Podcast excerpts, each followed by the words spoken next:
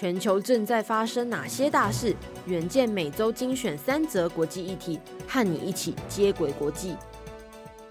各位听众朋友，大家好，欢迎收听本周的国际周报。本周的文章标题是：印度限制白米出口，全球食品价格将涨吗？首先为您盘点三则国际大事。第一则，美国航空暨太空总署 NASA 宣布，将在二零二三年底推出串流媒体服务 NASA Plus，让所有人都能够在免付费且无广告的情况下观赏宇宙的奥秘。第二则，世界最大稻米出口国印度为缓解国内米价上涨的情况，近期限制部分品种稻米出口，却成全球食品价格上涨的隐忧。第三则。中国大陆近日受到台风杜苏芮的影响，包括天津、北京、河北等地连日暴雨酿灾。目前已经知道北京十一人罹难，二十七人失联。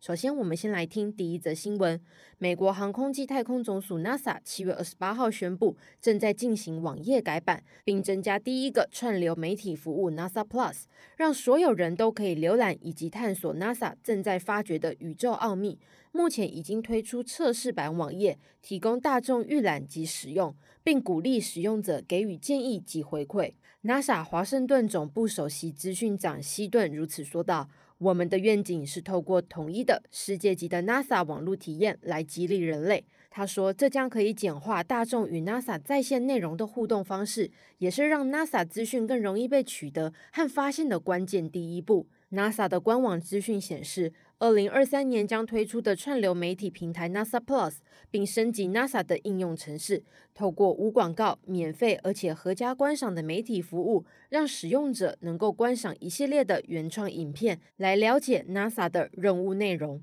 NASA 总部通信办公室副主任艾特金表示。我们透过 NASA 新的串流媒体平台，让太空资讯变得触手可及，改善我们的数位化形象，将帮助我们以更好的方式讲述 NASA 如何探索大气和太空中的未知事物。透过这些激励人心的发现，将为人类带来更多创新的福祉。即将推出的 NASA Plus 将借由 NASA 应用程式，让 iOS 以及 Android 使用者在手机以及平板设备使用，不仅能在 Apple TV 等串流媒体播放器观赏，也能够透过桌上型电脑及行动装置浏览。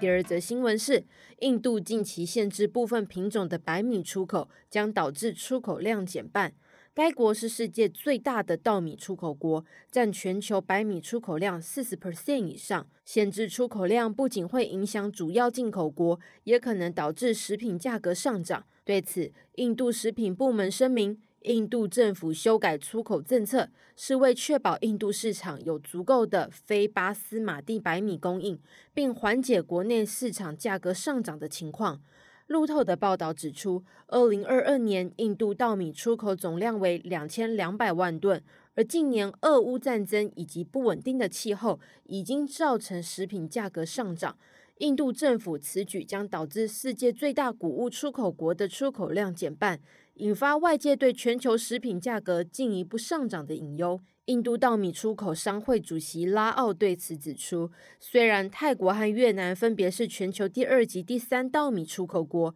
但是两国并没有足够的库存可以弥补印度稻米出口量的短缺。首当其冲的会是非洲区域的主要进口国，包括贝南、塞内加尔、象牙海岸、多哥、几内亚，还有孟加拉及尼泊尔。近来，印度北部区域连日大雨，使旁遮普邦和哈里亚纳邦等地的秧苗及作物毁损，农民只能等待洪水退去，才能重新种植作物。而部分主要稻米种植区却因为降雨量不足，导致农民难以种植水稻苗圃的秧苗。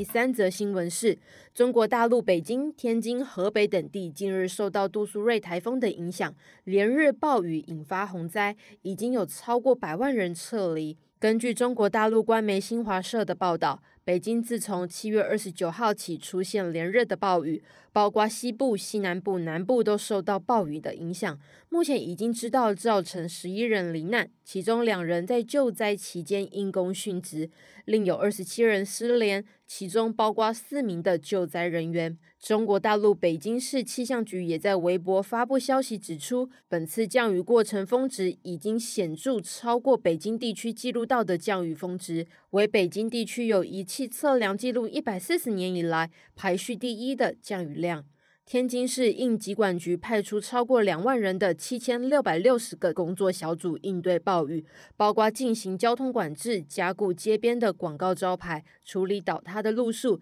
以及关闭多处的风景区，并且规劝游客离开。此外，河北省防汛抗旱指挥部办公室指出，河北省已经有九十四个县区。八百二十六个乡镇遭受洪涝灾害，共出勤超过十万人的四千七百多支队伍，累计派出超过两千两百个工作小组前往强降雨地区。中国大陆的国家气象中心副主任张恒德表示，此次的区域降雨强度超过华北一九九六、二零一二、二零一六等三次的强烈暴雨。本次降下暴雨的主要原因，包括这些地区水汽充沛，东侧和北侧的降水系统高压阻挡，以及山脉地形的抬升作用。